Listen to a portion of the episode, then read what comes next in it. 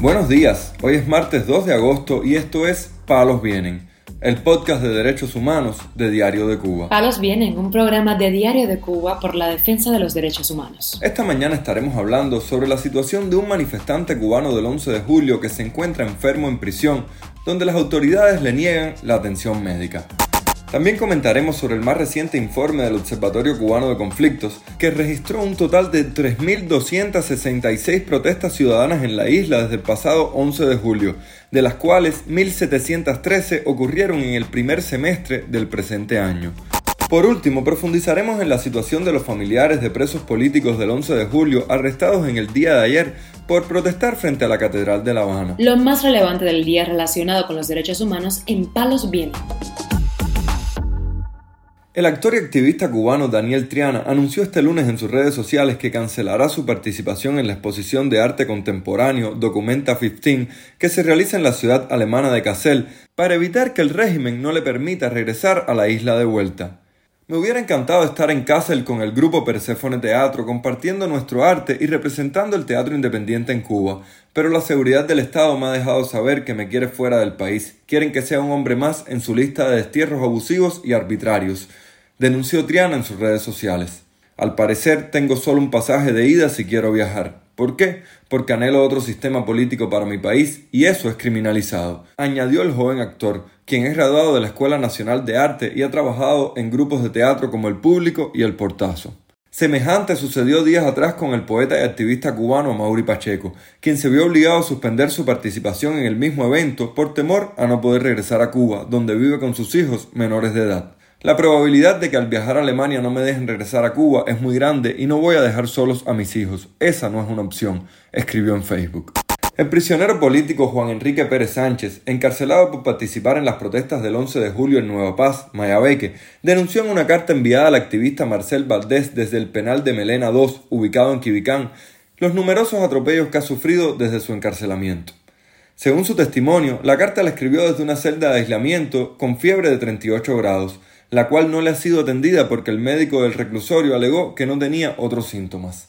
Pérez Sánchez dijo que tras ser arrestado el 12 de julio del pasado año, fue trasladado para una prisión que llevaba tiempo cerrada, donde las condiciones eran pésimas y como lo habían golpeado tanto, lo encerraron en una celda de castigo al prisionero político que cumple una condena de ocho años de privación de libertad por los delitos de sabotaje y desorden público, los golpes le provocaron una fractura en las costillas izquierdas, lesiones en las rodillas y una protuberancia encima de la ceja derecha, que permanece desde hace más de un año. Los médicos que allí estaban nos miraban aterrorizados porque no les permitieron sacar certificados de lesiones ni visitarnos hasta pasados los ocho días, con el propósito de que se bajaran las hinchazones, denunció el prisionero.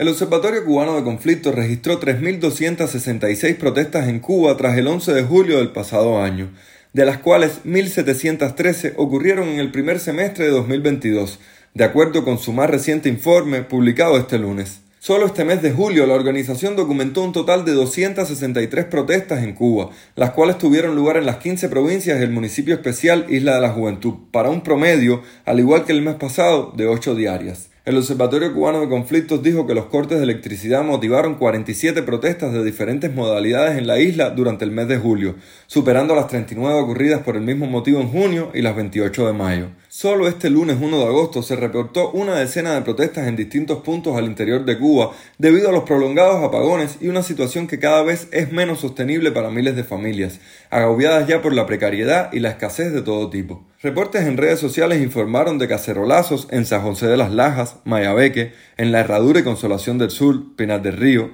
en Trinidad, Santi Espíritu, Antilla, Holguín, Cabonado del Sur y Covadonga, en Cienfuegos, y Mabay, Granma. En una jornada donde a plena luz del día los santiagueros salieron a la calle y un día después de que lo hicieran en Bauta y otras localidades del país. La Embajada de los Estados Unidos en La Habana reaccionó este lunes a la condena de cinco años de prisión dictada la pasada semana por el régimen contra el periodista independiente Lázaro Yuri Valle Roca. La sede diplomática, que compartió un tuit publicado por el Instituto Cubano por la Libertad de Expresión, reiteró su condena a las violaciones de las libertades de expresión y prensa en la isla por parte del régimen. El periodismo no es un delito. Informar sobre la realidad de Cuba no es propaganda enemiga, señaló la embajada en un mensaje acompañado por la etiqueta de su campaña Presos por qué y Press Freedom. La Comisión Interamericana de Derechos Humanos, por su parte, expresó este lunes en sus redes sociales preocupación por las razones que han motivado varias protestas sociales en la isla, entre las que mencionó la escasez de alimentos, medicamentos y las limitaciones en los servicios de salud en Cuba. La falta de acceso a derechos económicos, sociales, culturales y ambientales, en especial la escasez de alimentos, medicamentos y acceso a la salud en Cuba, fueron el detonante de las protestas sociales denunció el organismo en Twitter tras difundir las principales vulneraciones a estos derechos en su informe anual de 2021. La CIDH mostró preocupación por los derechos a la salud en la isla y aseguró que han seguido atentamente los reportes de contagios y muertes a causa del COVID-19 en el año 2021, así como sobre los distintos obstáculos para la implementación de un plan nacional de vacunación contra la COVID-19 para asegurar con celeridad y eficiencia el acceso universal a las vacunas a todas las personas bajo la jurisdicción del Estado.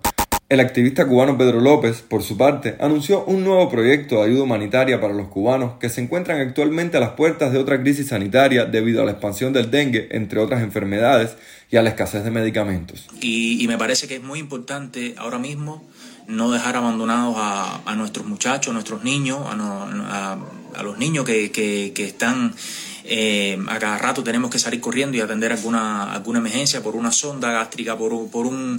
Eh, por sutura, por de todo, no hay de nada, no hay de nada en los hospitales. Nos llaman pidiendo jeringuilla, nos llaman pidiendo agujas. Y yo creo que, que nada, es, momento de, arremangarse las mangas y, echar para adelante con este tema. Ya lo hicimos con el tema de la, de la COVID.